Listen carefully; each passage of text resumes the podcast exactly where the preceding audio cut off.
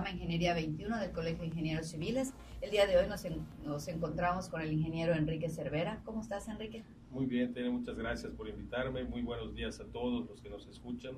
Muchas gracias, eh, Enrique. No, muchas gracias a ti por estar aquí.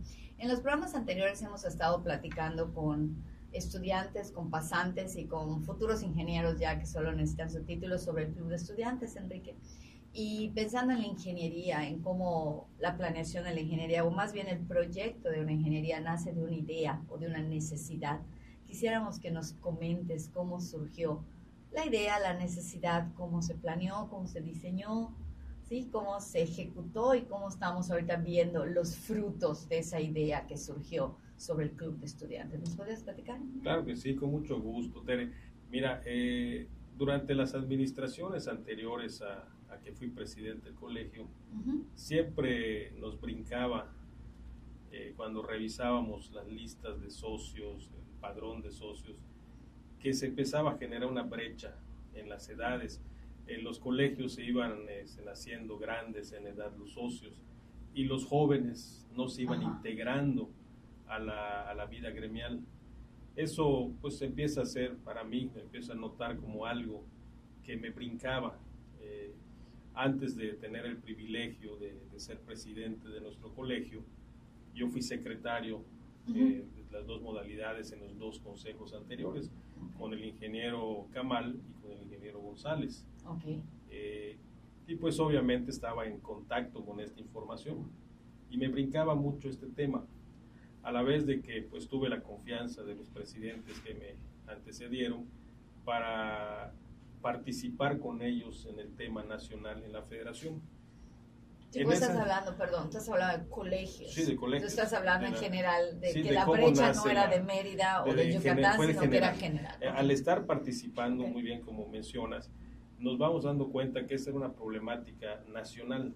Okay. Eh, y en ese entonces el colegio más antiguo de nuestro país, que es el Colegio de México, ya había fundado una, lo que llaman el capítulo estudiantil.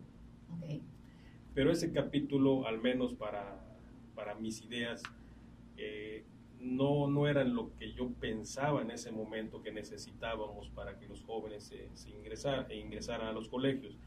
Que, ¿Cómo funcionaba esa primera idea que conocí o ese primer trabajo que ya se ejecutaba en México de, de clubes? Eh, tenían ellos en cada escuela, universidad, creaban como una asociación estudiantil o una sociedad estudiantil, lo que ellos llamaban su club de estudiantes, que al final de cuentas pues era de la universidad, no eran parte del colegio. Ellos los, eh, los controlaban, por decir la palabra de alguna manera, los tenían aglutinados a través de este capítulo, pero eran autónomos, estaban en, los, en, los, en las universidades. Eh, yo pensaba que teníamos que traerlos al colegio, que haciendo una analogía con el fútbol, siempre decía, debemos tener nuestro semillero a los futuros estudiantes.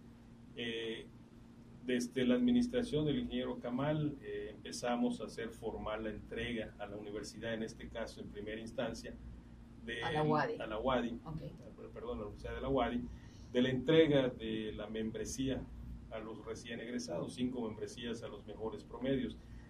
Y esos Como fueron un incentivo, ¿no? Para, que pudieran que se, que se integren, se incorporen a nuestra vida gremial, que es muy interesante, muy importante además trabajar en ella.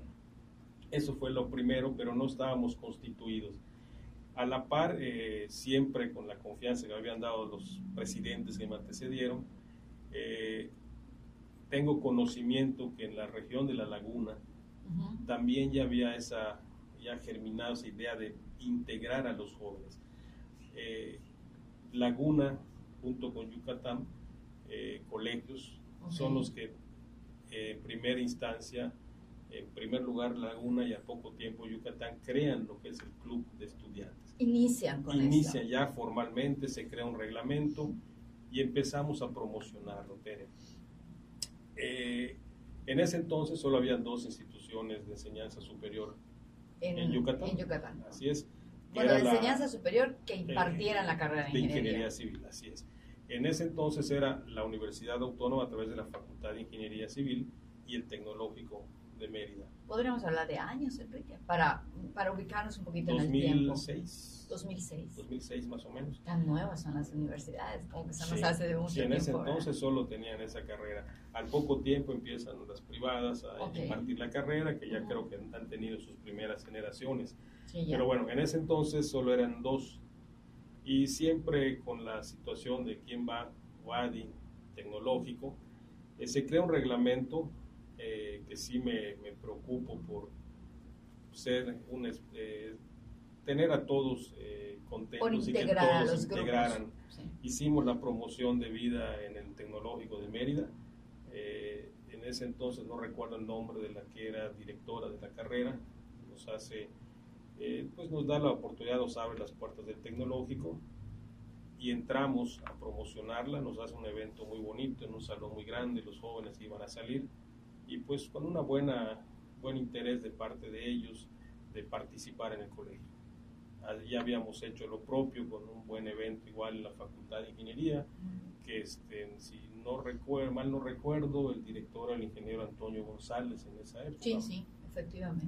que también pues en, la- en los auditorios de la facultad nos dan la oportunidad de presentar esta, este proyecto que pues ya teníamos de alguna manera caminado en el colegio con la Claro. visión del colegio que queríamos. La, la idea era muy fácil, acortar esta brecha de, de edades que se daba en los socios del colegio, eh, motivar a los jóvenes a participar en la vida gremial, qué le ofrecía el club a, a un recién egresado, porque la- las- la- el, el reglamento perdón, que se crea era que participaran los que estaban saliendo y hasta dos años después de haber egresado de la carrera, participar como, como miembros del club, del que llamamos club de estudiantes. Y había, una, había varias razones. La primera, cuando sales de la facultad, pues obviamente no tienes, este, eh, no tienes en primera instancia a nivel municipal la famosa firma de Claro, perito. claro. Todavía Tienes no que eres... tener cinco años, trabajar Claro. con alguien. Entonces, no tienes experiencia. no tiene pues, experiencia. además, ¿no? La otra, pues a los ingenieros distinguidos o que ya se habían distinguido de nuestra, de nuestra localidad, pues los jóvenes tenían cierta timidez de acercarse, Claro. hablar con ellos. Entonces la idea era fomentar esta, este punto de reunión, donde el joven que ya es ingeniero, ya había terminado, aunque todavía no cumpliera sus cinco años para poder ejercer sus, su derecho de, de firmar y Claro, demás, y se ha claro. trabajado por su cuenta, pues integrarse y tratar como su par a un ingeniero Claro. distinguido, que quitaran ese miedo y que pues, nos tratáramos como colegas, como amigos, como este, eh, gente que compartía un, el amor por una profesión que es la ingeniería civil. Entonces, varias de estas razones hacen que el club, en su primera instancia, eh, ya consolidado, pues agradablemente tuviéramos, eh, creo que, sesenta y tantos, tantos miembros y que gracias a, pues, al apoyo en ese entonces de la ingeniera Ana María Navarrete, Anita, eh, compañera de, del colegio, la carrera y demás, amiga, me, eh, me apoya mucho y ella se vuelve la primera coordinadora, porque siempre el colegio tiene un coordinador eh, con el club de estudiantes y ella me ayudó mucho con esto. Y tomamos la decisión de, pues, quién va primero, quién preside este club Claro. primero, que era muy importante, por, lo, por tener dos instituciones y no decir favorecemos a una u otra Claro. y se toma la decisión de que ca- cada año un representante de una de las dos instituciones lo presidiera. Es decir, un año era la Facultad de Ingeniería y al otro era el Tecnológico de Mérida. Claro. Y pues de la manera más democrática y salomónica decidimos quién va a ser el primer presidente, es decir, nos echamos un volado Claro, los representantes claro. y ganó la facultad, pero fue con un volado, fue democrático. Y así Fue al azar, al no fue- no fue apuntado. la democracia. Y así este, pues la preside en primera instancia eh, La facultad. la facultad, el siguiente año fue el Tecnológico de Mérida, y así se fue dando hasta que los reglamentos creo que han ido cambiando, he estado un poquito desconectado de cómo está evolucionando el club ahora, y este, pues ya deben tener otro mecanismo, ya hay más instituciones de enseñanza de la ingeniería eh, civil aquí en Yucatán, pues de Ya alguna son manera. cinco. Y hay una Cinco. diferencia. En 12 años De do- pasamos de 2 a Así. 5. más del doble de instituciones. Más de del lo doble que, de instituciones. O sea, quiere decir que la tuvimos más fácil nosotros. Claro. Cuando se hizo del club. Bueno, no más fácil, porque cuando se inicia una idea se tiene que iniciar con el diseño de cómo la vamos a aplicar, ¿no? Y esa planeación y demás, pues a nosotros ya nos tocó, nos está tocando la parte que tal vez es un poquito más difícil de mantener, ¿no? Ese mantenimiento en el que nunca pensamos cuando hablamos de una obra, nos está tocando mantenerla. Nos ha tocado de alguna manera al Consejo actual especialmente cosechar frutos del trabajo de, de consejos anteriores, por un lado, y por otro lado, pues se le ha impreso un poquito más de vitalidad al club. Han sido un poquito más independientes, los coordinadores ya son ya no son algún consejero, que seguimos con una brechita de años por ahí. Entonces ya los coordinadores son jóvenes y eso ha hecho que los chicos se interesen más.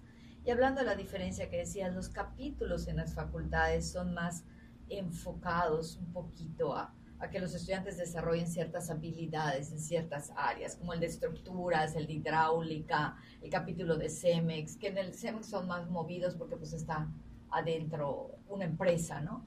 Pero el club ha sido particularmente importante porque es actividades fuera de la facultad, no vas a depender de, de, un maestro de la facultad, sino que vas a poder desenvolverte un poquito en un área externa, en ya empezar a saborear la vida profesional, ¿no? Así es, es correcto. Hace ratito hablábamos, tal vez comentamos la parte social nada, más, Exacto. pero efectivamente de los objetivos que ya como plan en marcha teníamos, era que los jóvenes organizarles cuestiones técnicas, e claro. incluso las visitas de obra que se hacían hace, no sé si las sigan haciendo. Sí, seguimos vaya, haciendo. Este, se sigue haciendo, era perdón. visitar estas obras, uh -huh. que las más grandes que tuviéramos en el Estado, en, eh, que las conocieran ya en vivo, que se vayan eh, involucrando con la parte profesional y operativa de nuestra, de nuestra carrera. Es muy cierto, este, esto de alguna manera no solo era parte de conocer a los ingenieros, de conocer a los que de alguna manera pues solo veían de lejos, sino Sí. que además empezar a tener experiencia en la parte de, de la La parte ingeniería, en la parte práctica de la carrera. Creo que de los chicos que han estado con nosotros en el programa de radio, todos han coincidido que ha sido una experiencia muy importante. Estar en el colegio y platicar con los ingenieros, como tú dijiste muy bien, como colegas. Ahí no es el director de desarrollo urbano o el director de tal empresa o el dueño de no sé dónde, sino somos simplemente Enrique, Tere, Guillermo, Víctor, cualquiera, ¿no? Entonces creo que es muy importante para los jóvenes tener este crecimiento. ¿Algún comentario más, ingeniero? Sí, pues este, de- con el club lo que sí he podido ver al paso estos años y muy agradable la- la- lo que he visto, pues que hijos incluso de ingenieros que conocemos ya lo han presidido, creo que incluso en esta ocasión lo preside Lo el hijo de un ingeniero, compañero de carrera, así como anteriormente lo, ya lo ha presidido otro hijo de un socio del colegio, amigo de todos nosotros. Y eso nos da gusto porque pues no todos nuestros hijos siguen Claro, la profesión, pero los que la han seguido, pues vemos que sí se involucran en una actividad muy importante que es la actividad gremial. No olvidemos que el colegio debe ser ese coadyuvante de nuestra autoridad, proponer, opinar en los reglamentos y demás. Y pues qué bueno que hay gente que comulga, que viene atrás de nosotros, sobre todo con ese ímpetu que siempre decíamos de la juventud. Nosotros podemos poner las ideas y la experiencia, pero ahora sí que los músculos son los jóvenes los Bueno, que lo deben ¿eh? empezar a poner ahorita. ¿no? Eso, la- esa fuerza de la juventud siempre hay que valorarla. Además nos, nos empuja mucho a los, Así que, es. a los que estamos saliendo de la juventud. muchísimas gracias, Enrique. muchísimas, gracias. eh. muchísimas gracias, estimados Radio Escuchas, por haber estado con nosotros. Les esperamos el próximo miércoles para escucharnos nuevamente y les recuerdo que la ingeniería se encuentra en todo lo que nos rodea. Se despide de ustedes, Tere Ramírez.